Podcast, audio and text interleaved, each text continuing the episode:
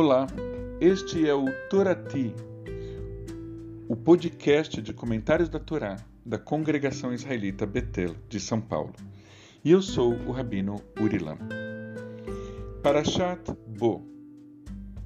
Amizade nasce por qualquer razão. Quando a gente vê, já pode ser irmão. Tanto faz qualquer cor, toda fé ou nação.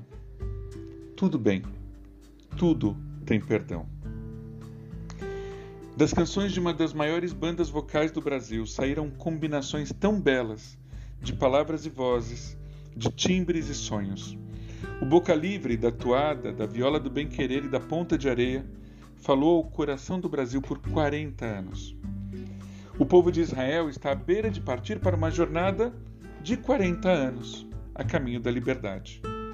Eles ainda não sabem disso, que o caminho será tão longo uma geração completa na língua da Torá. Aliás, qual é a língua da Torá? Como falar de Torá? Como falar Torá? Como torar? Para quem é a Torá?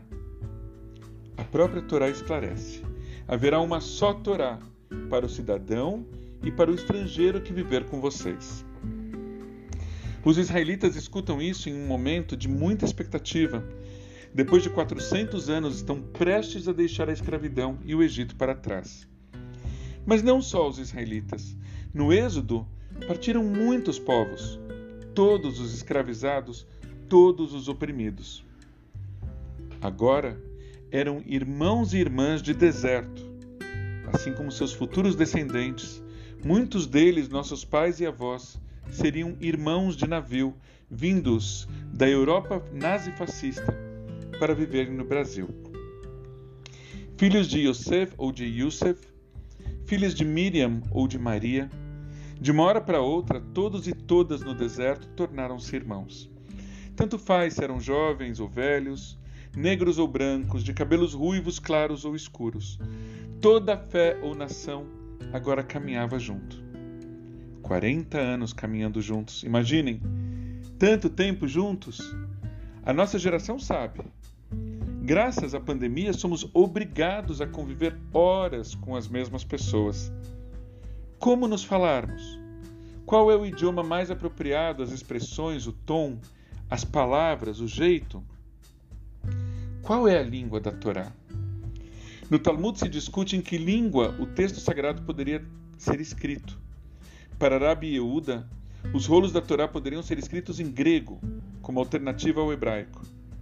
Outra língua que a Torá nos ensina é a língua do debate, mas um debate que expressa a palavra com carinho, com respeito, que trata a palavra como sagrada. Conta-se que no século III antes da Era Comum, o rei Ptolomeu II do Egito reuniu 72 sábios de Israel, os separou em 72 salas e pediu para cada um: escreva para mim uma tradução da Torá de Moisés. Eles não só traduziram o texto corretamente, como introduziram as mesmas alterações no texto traduzido. Estava criada a Septuaginta. Exemplo? No Gênesis, em vez de escreverem em um início criou Deus, escreveram Deus criou no início, para que ninguém entendesse que um tal de Bereshit, que um tal de em o início, tenha criado Deus. Escreveram também que os israelitas moraram no Egito por 400 anos, e não por 430, como está no original em hebraico. Ou seja, eles ousaram corrigir uma informação da Torá, mas sempre com respeito. A prática judaica conhecida como Mussar nos ensina que devemos ter muito cuidado com as palavras. Ensina-nos essa tradição, preocupada com a ética, que as palavras da boca devem estar alinhadas com os valores e ideais. Se os valores são pesados e agressivos, isso será expressado pela boca. Se os ideais são leves, espiritualizados e amorosos, isso também será expressado pela boca. Do mesmo modo, se controlarmos para que das nossas bocas saiam palavras belas, tranquilas e suaves, a boca alimentará a alma com beleza, tranquilidade suavidade e amor. Tudo bem, tudo tem perdão.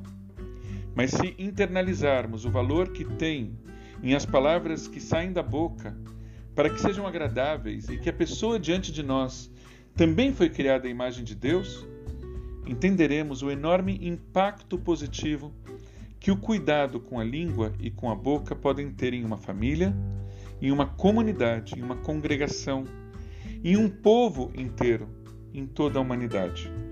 E Riu Leratson Imrei Fino, que as palavras das nossas bocas tenham boas intenções.